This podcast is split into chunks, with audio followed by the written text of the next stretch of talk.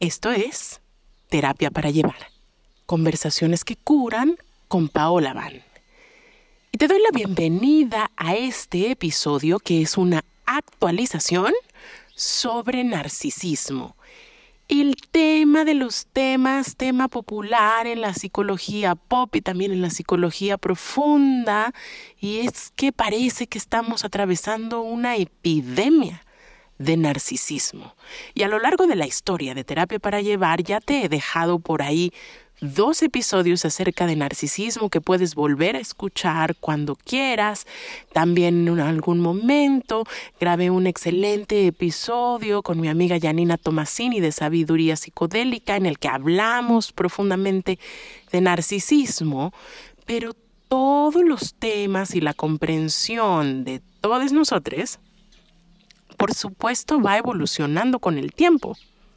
Así que quiero hablarte de mis comprensiones más recientes acerca de este tema y también por ahí en el Instagram que es arroba paola les pedí que me enviaran algunas preguntas.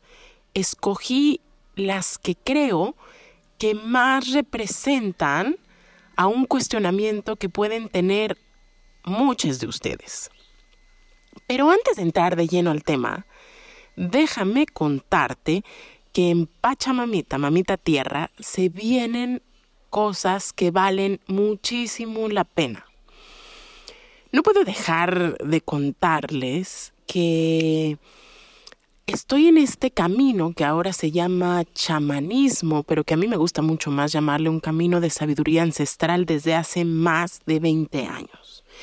Y antes era un camino más oculto, más inaccesible, y la sabiduría ancestral siempre nos ha indicado que las personas indicadas para compartir enseñanza cuando de lo ancestral se trata, pues por supuesto son esas personas que hoy llamamos abuelas y abuelos, porque han caminado alrededor de la rueda de la vida, alrededor de la rueda de la medicina, y es ahí donde les corresponde compartir su conocimiento, su palabra, su medicina.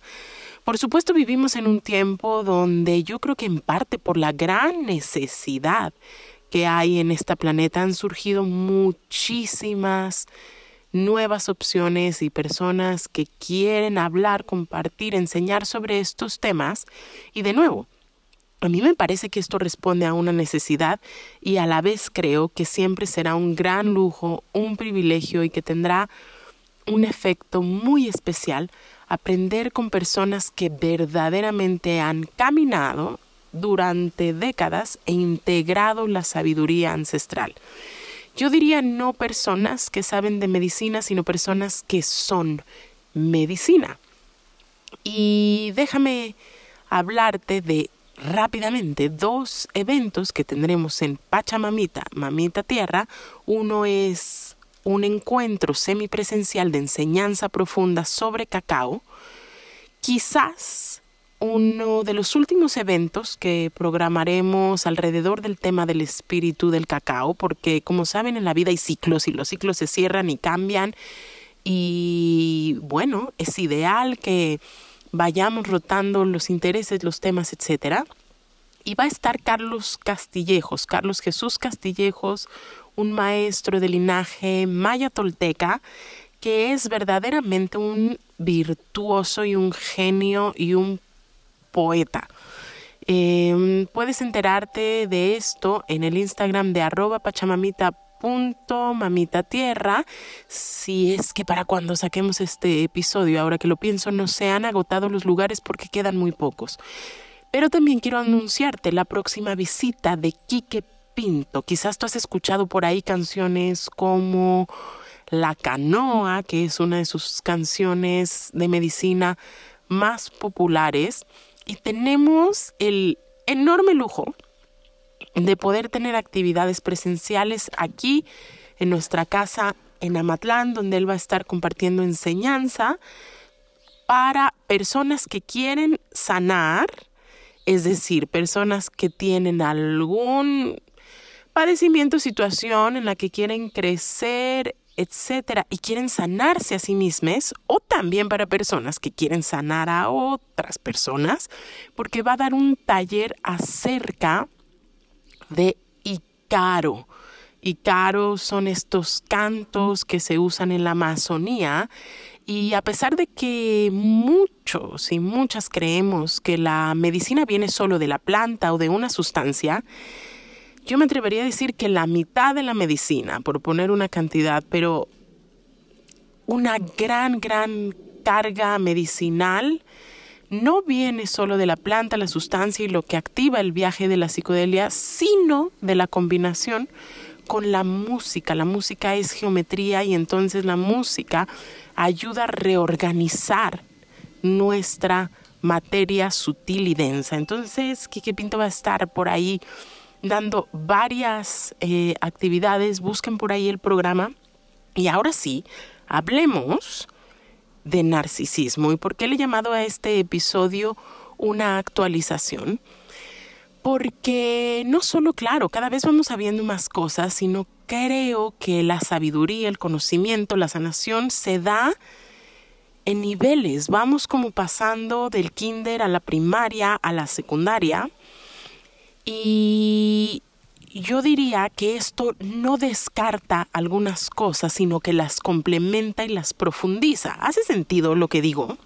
Entonces, si no aprendes las habilidades que aprendes en el kinder, eh, difícilmente vas a poder em, pasar con fluidez a lo que viene en la primaria y mucho menos en la secundaria. Y lo describo así porque me parece que mucha de la información que hemos recibido en años anteriores acerca del tema del narcisismo y la información que está más accesible para todo mundo es, eh, es el kinder es la psicología pop, que no es que está mal, sino tiene un nivel que nos inicia, que nos da a conocer y que es muy necesario compartir. Y a veces, en este podcast, como saben y les he dicho que yo soy nerd, y que además tengo el privilegiazo, eh, y estuvo en mi destino, hablar y entender muy bien el inglés, me gusta hacer síntesis, estudio mucho, me entero mucho, me clavo, me encanta saber cosas y acceder al conocimiento con las personas que siempre están como en la rayita de la vanguardia, de lo terapéutico, de lo espiritual, de lo medicinal. Y lo que me gusta es traerles a ustedes una síntesis ah, que sea, digamos, la sustancia más importante de todo eso.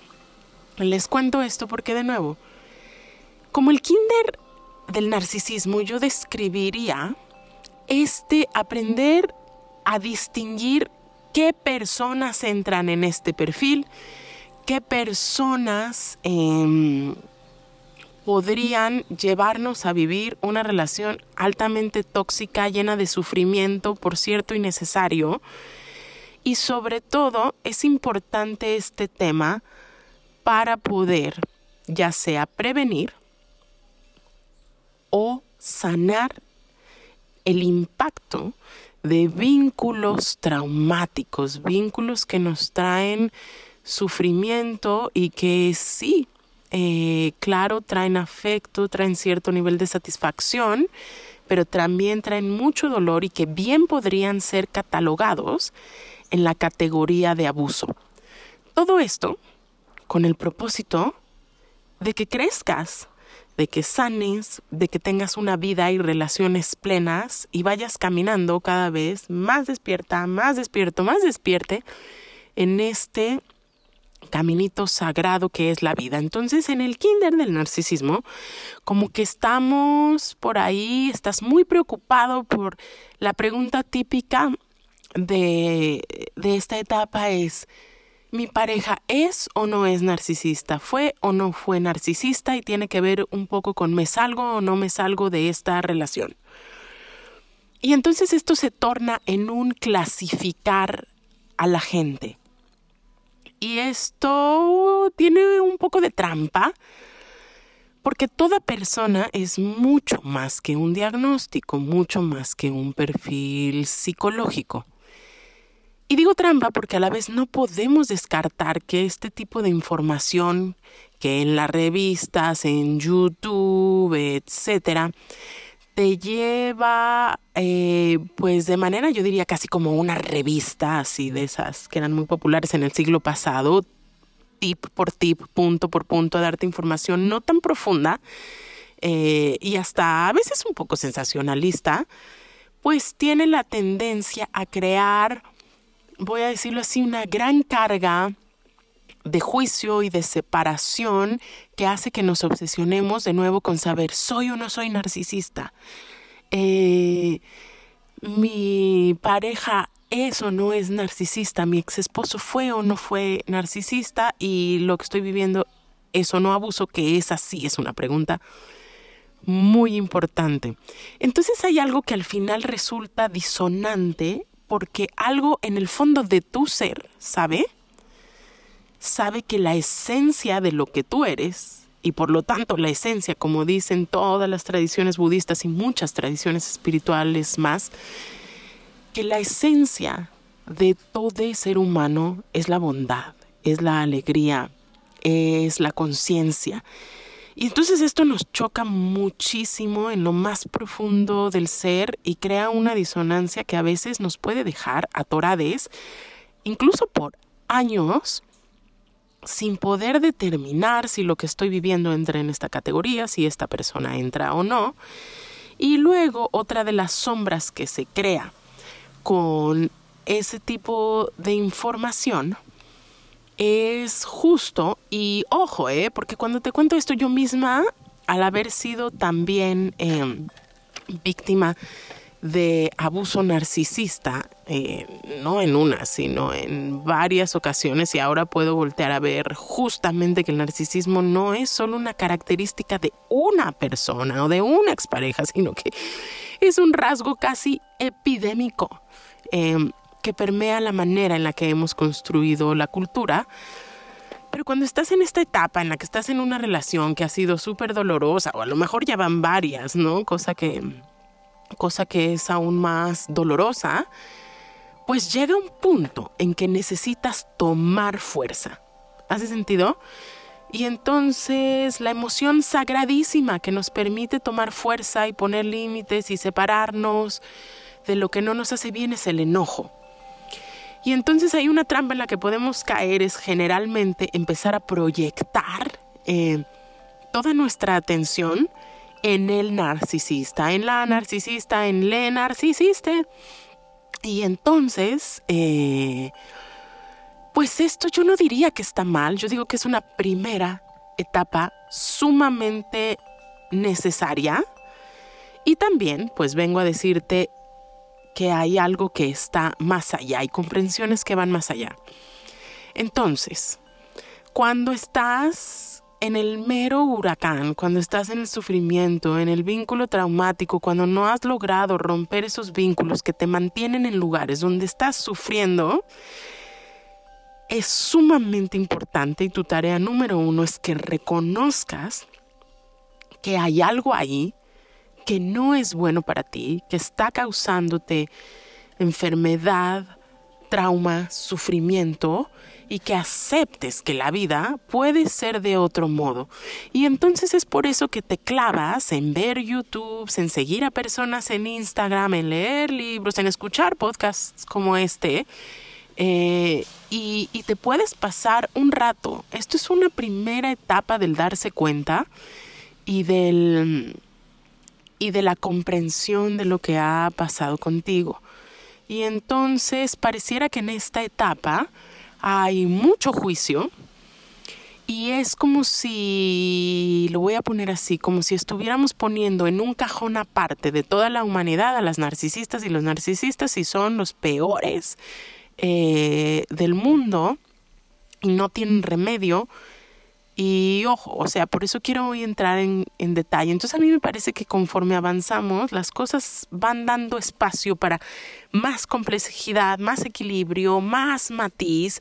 Em, qué irónico, ¿verdad? Porque uno creería que las cosas se vuelven más simples, más claras conforme avanzas. Y yo te diría que las cosas más bien se vuelven más compasivas, amplias, complejas, misteriosas mientras más avanzamos en conciencia, en sabiduría, en amor, mientras más avanzamos, más sentimos y más intensa se pone la cosa. En fin, pero lo que te quiero decir es que lo que sigue, digamos, de este kinder, de nuestra manera de entender al narcisismo y de la manera en que las y los especialistas hablan de eso y los no tan especialistas, porque hay mucho no especialista también hablando de esto, justamente es una manera poco profunda, poco matizada, eh, y de nuevo, ¿no? Me, al estarte hablando me cuido un poco de querer decir que eso no es necesario o es inferior, pero es que no le puedes enseñar de la misma manera a una nena de kinder que a una persona que está en el doctorado porque las necesidades son súper diferentes. Y entonces avanzar sería abrazar más complejidad y yo te diría que claro, visto desde este punto,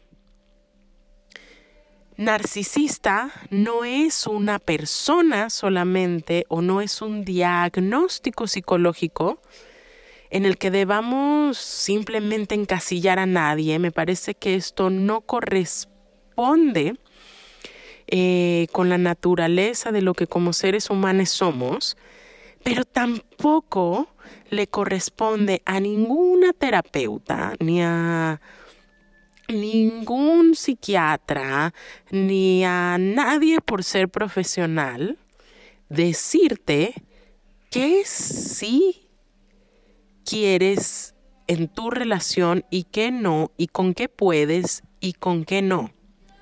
Entonces, estamos hablando de que el siguiente nivel es realmente poder alinearte contigo misma o contigo mismo y soltar un poco como esos diagnósticos de es narcisista, no es narcisista.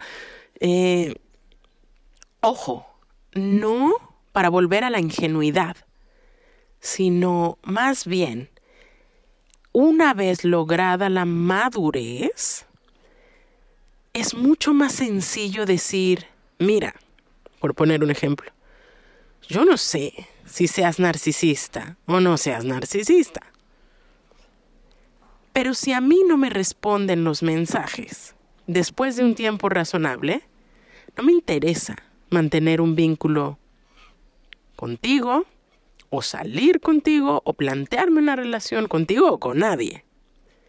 ¿Puedes ver? O sea, tiene más que ver con los límites personales, con el merecimiento que siento de establecer lo que sí quiero y no quiero en mis relaciones, lo que sí puedo y lo que no puedo en mis relaciones. Y entonces a veces estar demasiado perdidas y perdidos en los conceptos de lo que es el narcisismo y tal, em, nos hacen perder de vista las tareas más simples pero más importantes, que es ser felices, crecer, evolucionar individual y relacionalmente. Y creo que ahí está el siguiente nivel de la cuestión.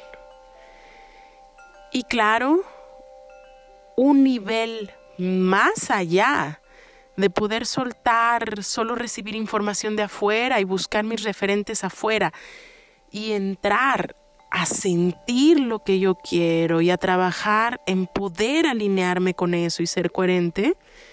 Pero ojo, ¿eh? Este es un nivel que está mucho más allá.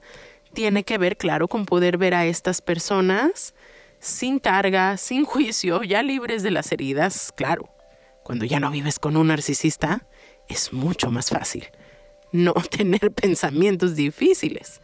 Y vuelvo a decir el narcisista y tal, pero bueno, ahora les voy a contar en las preguntas que, claro, hay, hay, hay más que eso.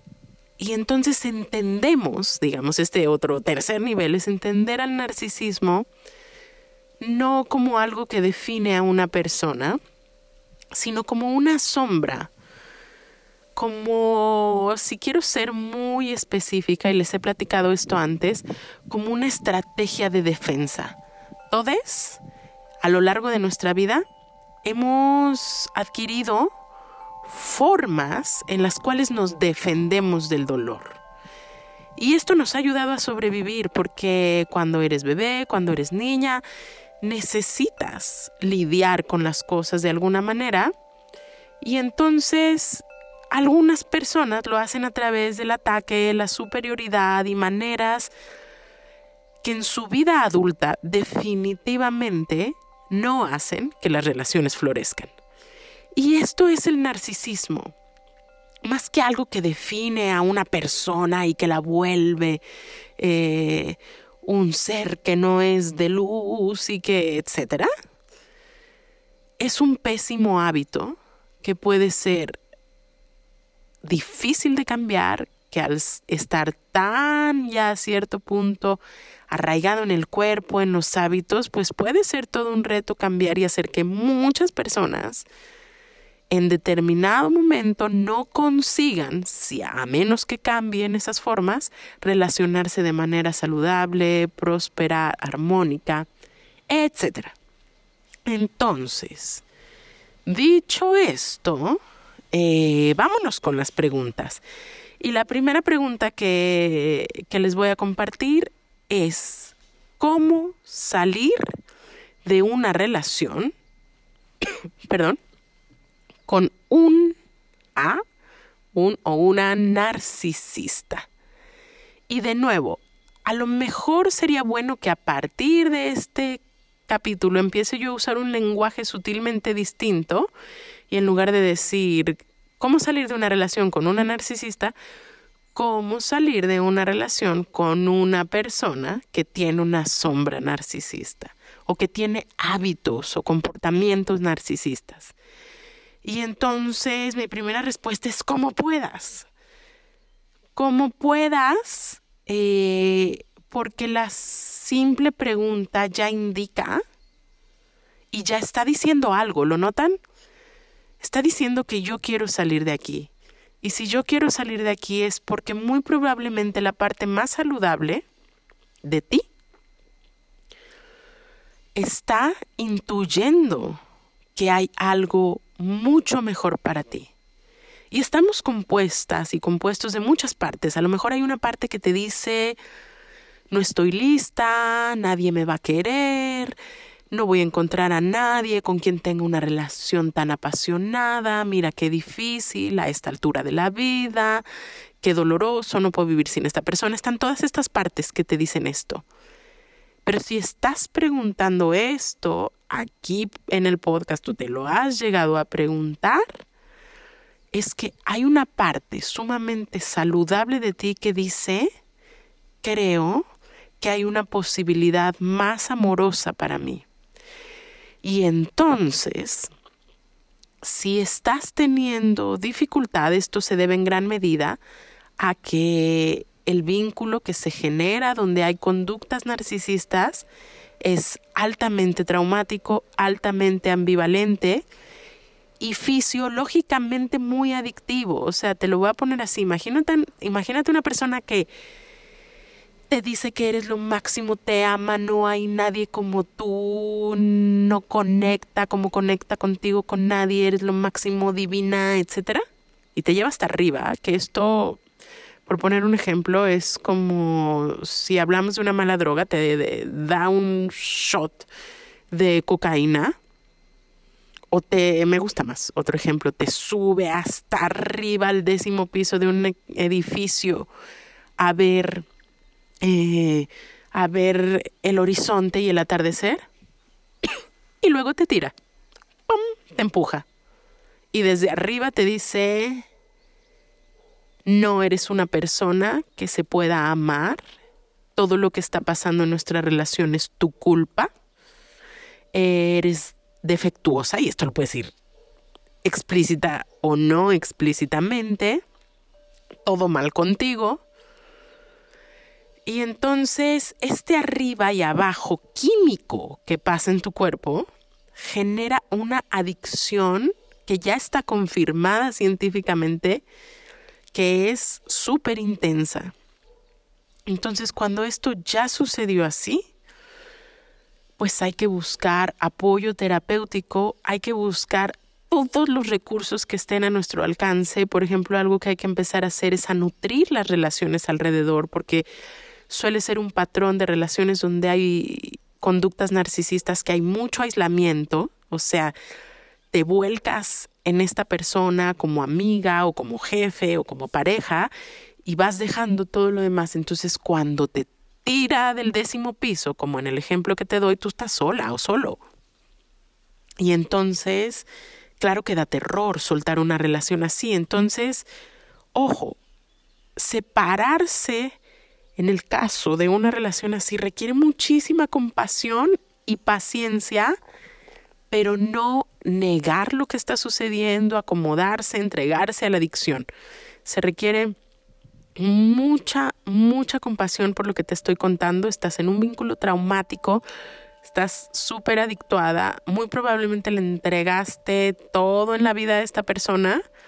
Y entonces, claro, las rupturas, si no vas construyendo tus recursos antes, si no hay alguien que te acompañe emocionalmente o de hecho más personas, pueden ser muy dolorosas si algo en ti lo presiente, tiene miedo. Entonces, fortalécete, como, como a ti te guste. Habemos personas que, y para mí no hay mayor fortaleza en nada que la que puede haber en mi vida espiritual, en el rezo, en el pedir ayuda superior, pero también en la conexión con gente que amo, pero también recursos terapéuticos y en el conocimiento, y hay mucho que se puede hacer. La respuesta no es simple, pero por ahí va. Siguiente pregunta. ¿Cómo se desarrolla el narcisismo? Esta es una pregunta súper interesante porque muy probablemente asociamos narcisismo con un perfil o con una característica de superioridad. El narcisista es el que se siente superior, guapísimo, nadie le merece, eh, todos los demás no están a la altura. Eh, o es superior intelectualmente, o, etcétera, ¿no? Eh, yo tenía una amiga que siempre como en, en su lenguaje te dejaba ver que pues tú eras buena terapeuta o facilitadora o tus ideas eran creativas, pero nunca, nunca tan profundas como las de ella que venían de un lugar mágico y profundo al que a ti las hadas no te habían dado. O sea, claro que estoy caricaturizando, pero era bastante así y a mí me costó años darme cuenta que ese era un vínculo narcisista. Eh, te cuento esto porque este es el, el fenómeno que se da a veces en el narcisismo. A veces es tipo, no sé, me viene a la mente prácticamente de las poquititas películas de Disney, porque no se tratan de novios y etcétera, que mi hija ha visto es Moana. Y está este, este personaje, no sé si lo han visto, que es Maui, que es un semidios y que su canción, eh, el verso principal dice, yo solo sé decir de nada. Eh, como está el narcisista típico, como me viene Dani de la película Vaselina, y están las personas que tienen rasgos narcisistas encubiertos, eh, donde hay mucho gaslighting, te dice pero no te dice, ¿sabes? O sea, de pronto estas personas te dicen como algo que no parece tan ofensivo, pero que está cargado de una agresividad pasiva, que tú te sientes fatal, no puedes soltar el tema, te quedas con la mandíbula trabada y dices, ¿por qué? ¿no? Y a mí no me debería estar ofendiendo esto y lo quiero soltar y no quiero que me importe tanto, dicen las personas en terapia. Quiero que, o sea, seguro soy yo, ¿por qué a mí me afecta tanto? No he respondido la pregunta, por cierto, de cómo se genera el narcisismo, pero es porque les estoy diciendo con qué lo asociamos. Entonces, una idea común que tenemos es que si yo como mamá, por ejemplo, halago demasiado a mi hija, la reconozco, le doy demasiado amor, voy a generar una niña arrogante, etcétera. Ah, no, lo voy a decir así de claro, no hay posible exceso de amor. No, eso no existe. El amor, si de verdad, ojo, si de verdad es amor, no puede más que ser una energía benéfica, próspera, saludable. Entonces no le puedes dar demasiado amor a tus hijas y a tus hijos nunca. Si has tenido por ahí alguna experiencia de medicina, a veces se toca con esta certeza de que la divinidad nos tiene un amor absoluto, incondicional, o sea que no hay nada que tú puedas hacer eh, que haga que, salgas de, de la mirada y de la gracia de la divinidad. Bueno, eso es como decirte, no hay posible exceso de amor. ¿Qué genera el narcisismo? El narcisismo se genera cuando en la crianza, papá, mamá, etcétera, o a veces esto sucede mucho con entrenadores, entrenadoras, cuando se explota a las niñas y a los niños para que sean atletas olímpicos o bailarinas de ballet. Entonces tienes una figura eh, de autoridad que sí te halaga, pero aquí viene la clave. Luego eh, te destruye y te dice que eres lo peor y que eres una basura y que no vales nada eh, yo me acuerdo que uno de mis ex que era músico y que había estudiado en el conservatorio y que era un tipo realmente talentoso en la música, em, poquísimo hablaba de esto, pero contaba que el, el papá le pegaba. El papá era crítico musical y cuando no ejecutaba de manera perfecta de niño, lo golpeaba. Eso es lo que genera el narcisismo, este contraste entre el sentimiento de soy grandioso y soy miserable, no valgo nada. Entonces esto nos lleva a pensar que es una, como les he contado, el narcisismo no es parte de la esencia de una persona, es una estrategia. Entonces, ante tal sentimiento de vergüenza, la persona se aferra a su identidad perfecta y no puede aceptar crítica y es súper sensible porque en el fondo tiene también la memoria del maltrato, tiene la memoria de la vergüenza y en el fondo siente que es una basura y por eso tiene que demostrar de cualquier manera que es superior a las y los demás. Espero eh, que quede claro. Siguiente persona. Perdón, siguiente pregunta. ¿Cómo lidiar con suegras narcisistas si mi esposo no lo puede ver aún? Y en esta pregunta yo escucho dos partes. Una es cómo lidiar con, una suegra narcisista y luego si mi esposo no lo puede ver. Entonces en la primera parte, cómo lidiar con una suegra narcisista, como de la misma manera en que puedes lidiar con cualquier persona que tiene hábitos narcisistas, poniendo límites. Entonces, yo he llegado a la conclusión, al mismo tiempo quiero aclarar, de que no puedes ponerle límites a otra persona. Las personas tienen su propia voluntad, las personas son libres, tu suegra es y va a ser lo que es mientras le dé la gana. No podemos cambiar a las otras personas.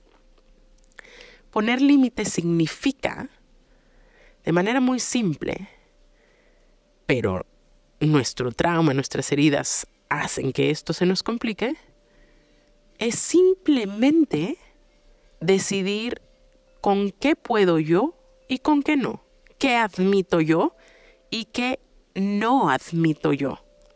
Y creo que toda persona debería tener esto clarísimo.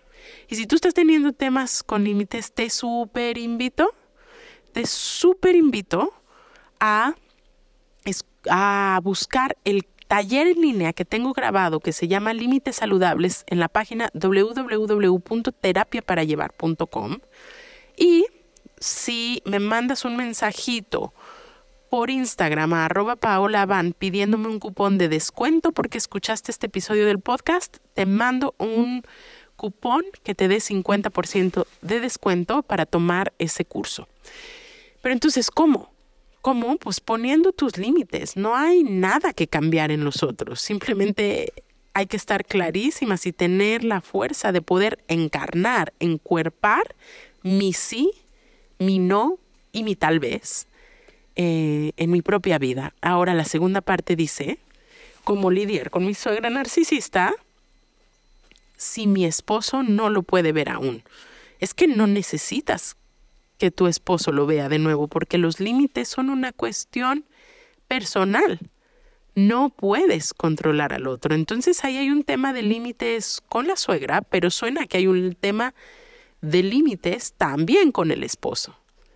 Porque no hace ninguna diferencia que tu esposo lo vea o no lo vea. Lo que sí hace una diferencia es qué admites tú y no en tu pareja. Voy a poner un ejemplo muy simple.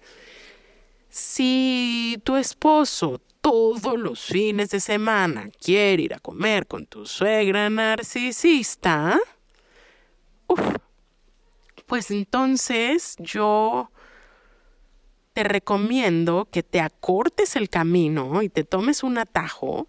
Y el camino no es hacerle ver y entender a tu esposo que su mamá es una narcisista que lo controla, sino es yo no voy a ir ahí porque no es lo que yo quiero hacer todos los fines de semana. Claro, esto genera un impacto en la relación, pero eso es lo que hay que gestionar en realidad. ¿Qué estoy permitiendo y no permitiendo? ¿Cómo me estoy comunicando en mi propia relación? Porque mm, no, la suegra es un pretexto, nada que cambiar en la suegra y nunca es tu tarea abrirle los ojos ni despertar a nadie. Hay que voltear como la mirada a qué es lo que yo no estoy pudiendo hacer y por qué me está costando tanto trabajo poner límites y qué puedo hacer para mejorar en esta área. Espero que te sirva esta respuesta y la siguiente pregunta dice así. ¿Los narcisistas están condenados a ser solo narcisistas? A lo que esta pregunta se refiere es a la posibilidad de cambio, es decir, ¿Un narcisista se queda narcisista para siempre o puede cambiar? Y aquí la cuestión no es tanto si puede como si quiere. Porque déjame decirte que la neurociencia ya comprobó hace muchos años que el cerebro tiene neuroplasticidad. Lo que esto quiere decir es que a cualquier edad y todas las personas tienen capacidad de modificar su tejido neuronal. Esto se traduce a todas las personas tenemos capacidad de cambiar, transformarnos, crecer, aprender nuevas formas. Ahora, la pregunta crucial es, ¿la persona con rasgos narcisistas quiere cambiar? Porque generalmente esta es una de sus limitaciones. No es muy fácil que una persona con rasgos narcisistas acepte retroalimentación o vea las necesidades de otras personas y por ello la propia necesidad de cambiar. Sabemos que entre los rasgos de la personalidad narcisista está la grandiosidad, el amurallamiento, es decir, cerrarse y ponerse en un lugar que les hace creer que son superiores al resto de los demás. Entonces, ¿se puede? Claro que se puede, pero una de las grandes trampas que hay en esta dinámica de personalidad es que quizás no hay el suficiente deseo. Y bueno, el último lugar a donde nadie, ni siquiera la divinidad, escúchame esto, ni siquiera la divinidad puede acceder en un ser humano, es el libre albedrío, porque tienes eso, un gran regalo que es tu propia voluntad. Y entonces, por supuesto que es necesario que alguien tenga el firme deseo de cambiar para poder hacerlo. Claro, a veces las circunstancias dolorosas y las pérdidas van abriendo el cuestionamiento de si ya es tiempo de hacerlo. Y es una de las maneras inteligentes en las que funciona la vida. Entonces, los rasgos narcisistas, la conducta narcisista, no es que no pueda cambiar, es que es un lugar de difícil acceso, la voluntad de quien experimenta esta estructura de carácter. Entonces, de nuevo, la respuesta es, ok, sí puede.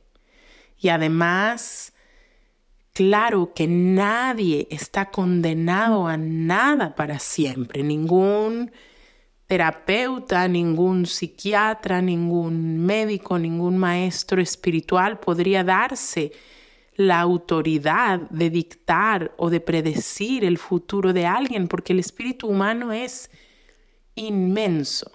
Ahora, ¿es fácil el cambio? Por supuesto que no. Y sin embargo vivimos en un tiempo maravilloso donde hay herramientas, donde hay muchísima información y algo que claramente hemos visto que tiene muy buenos resultados es el uso de psicodélicos, la terapia de trauma, los enfoques de pareja que tienen perspectiva de género, etc. Hay muchas herramientas por ahí disponibles, pero repito, sería perder el tiempo el guardar una esperanza si es que la persona no ha llegado al punto donde quiere. Y una vez que quiere, tiene que encontrar las herramientas adecuadas y hacer un camino profundo de cambio que para ninguna caracterología o para ninguna limitación que haya estado ahí por años es fácil.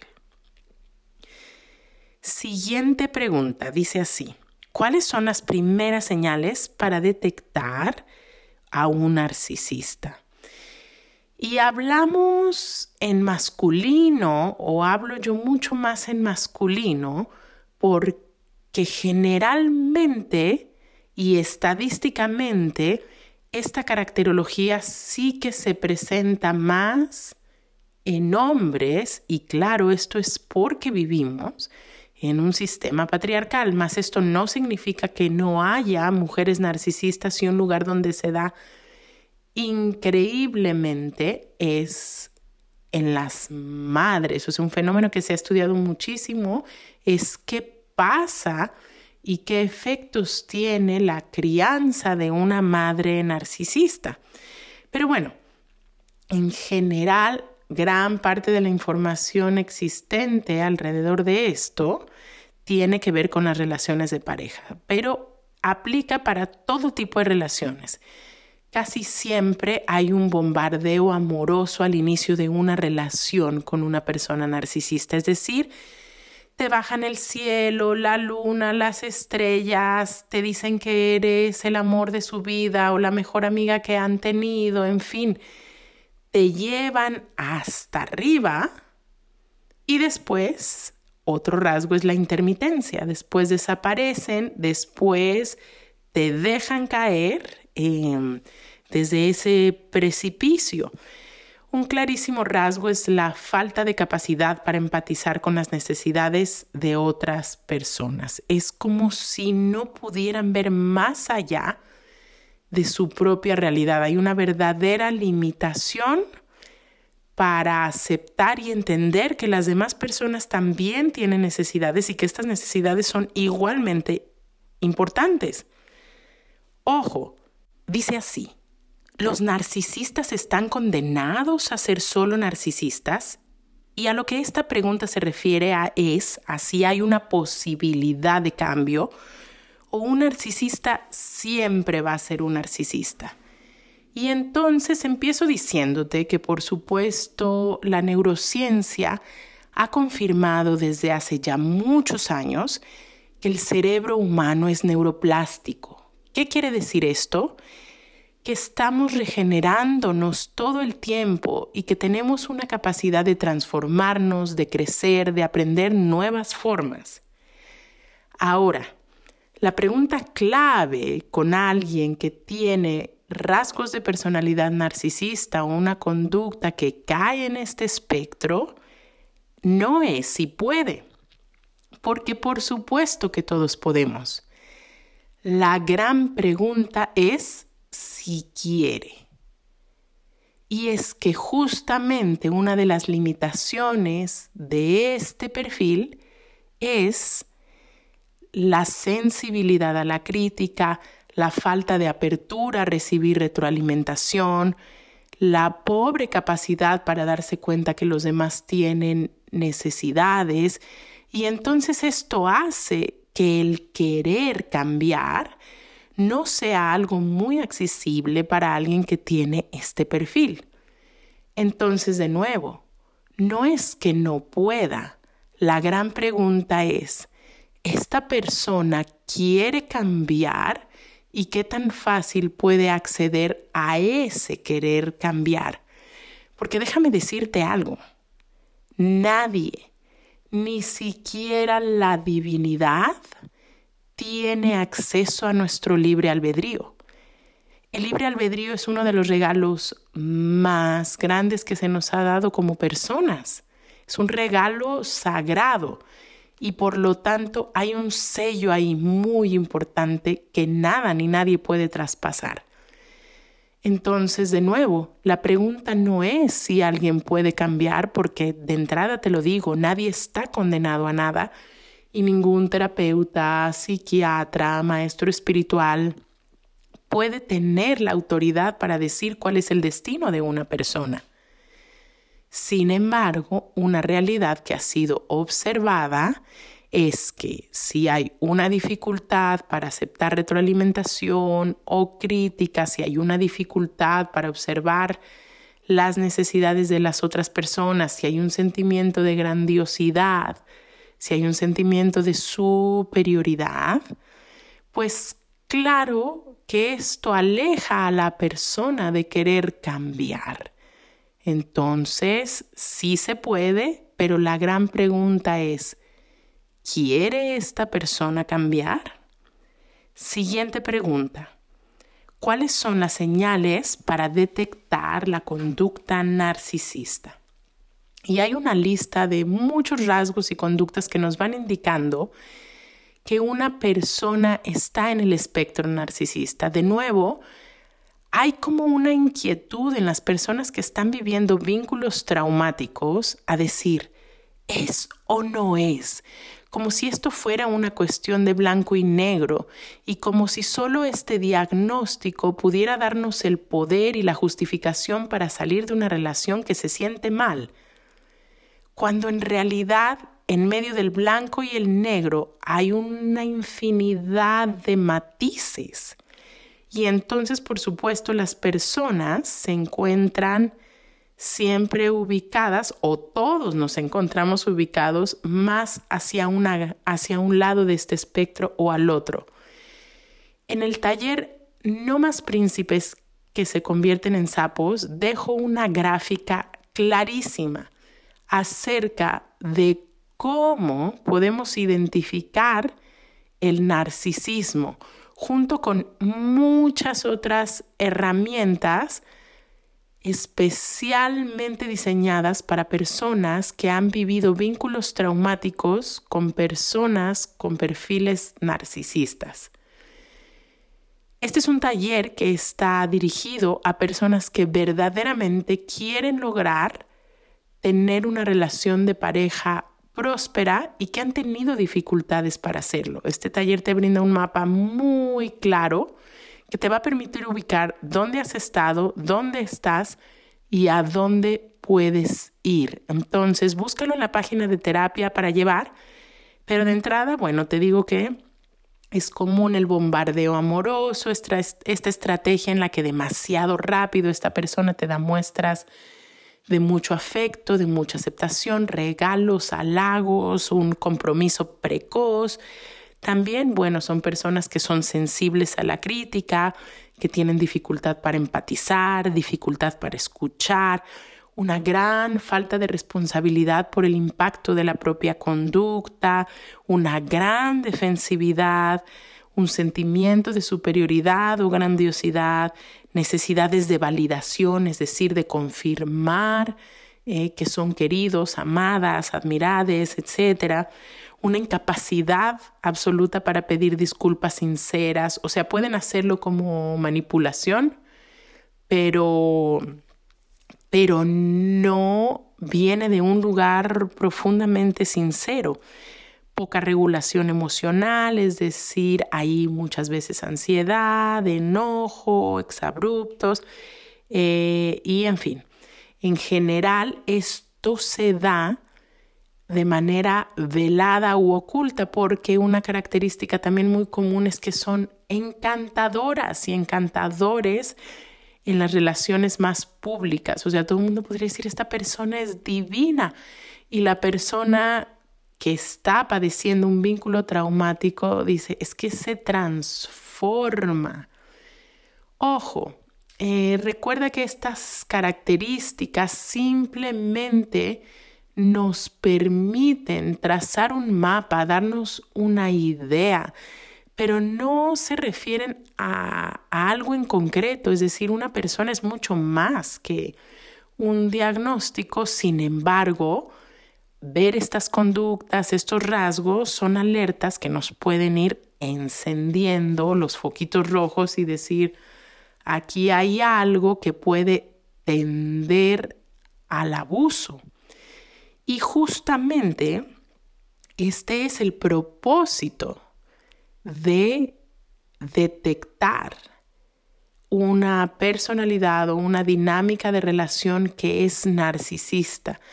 Por supuesto que el último propósito jamás va a ser poner una etiqueta o tachar a una persona o limitarla o encasillarla, porque en realidad soy una firme creyente de que todos estamos aquí para evolucionar. Sin embargo, toda esta información a mí me parece que se ha vuelto tan popular y tan trascendente en los últimos tiempos porque nos permite detectar dinámicas abusivas. E idealmente el propósito, más allá de quedarnos súper clavados en criticar o juzgar al otro o condenarle, lo importante es encontrar una puerta de salida para un sufrimiento innecesario y hacer crecer en nosotras y en nosotros una aspiración real de que podemos relacionarnos de mejor manera. Porque al fin y al cabo, de nuevo, no existe una realidad en la que alguien es blanco y negro, en la que alguien es bueno y malo.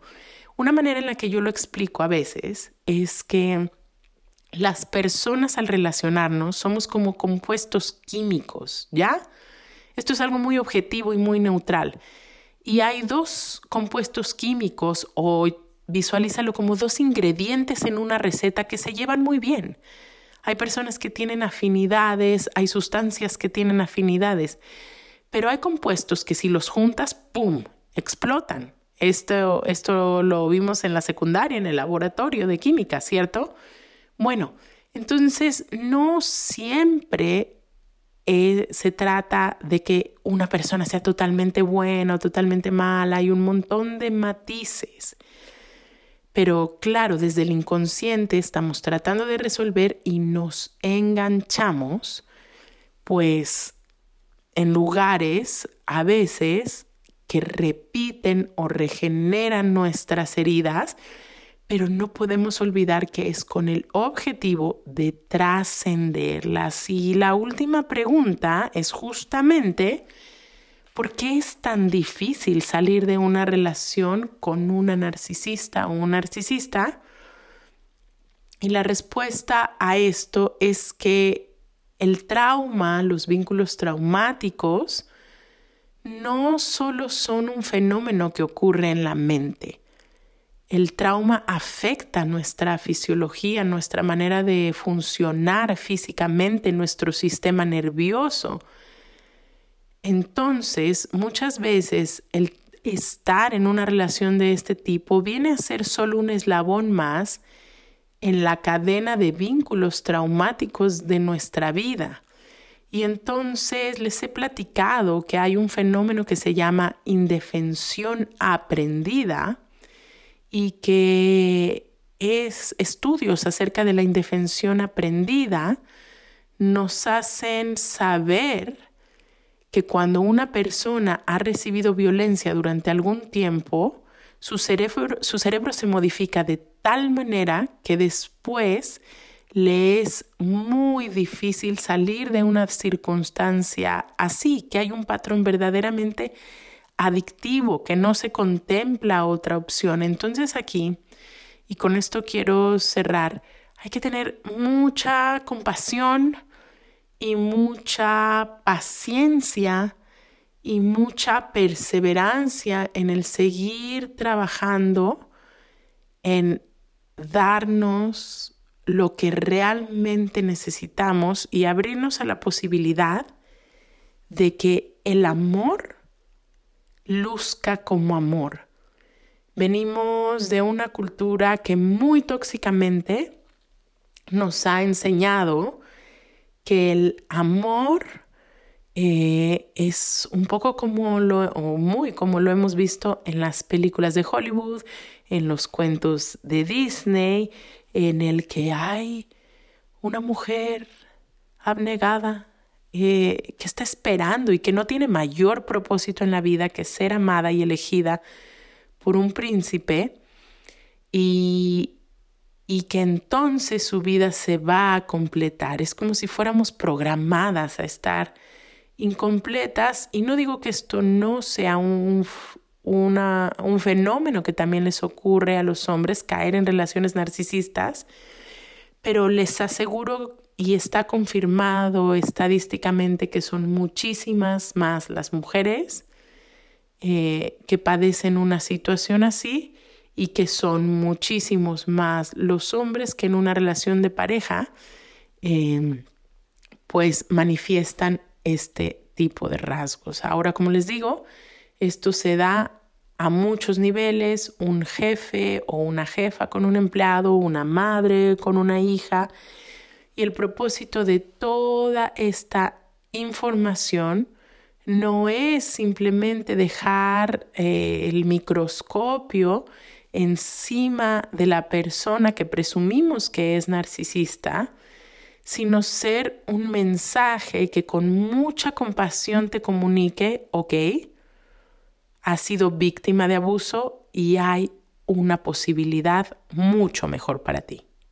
Te dejo este episodio por ti, por mí y por todas mis relaciones.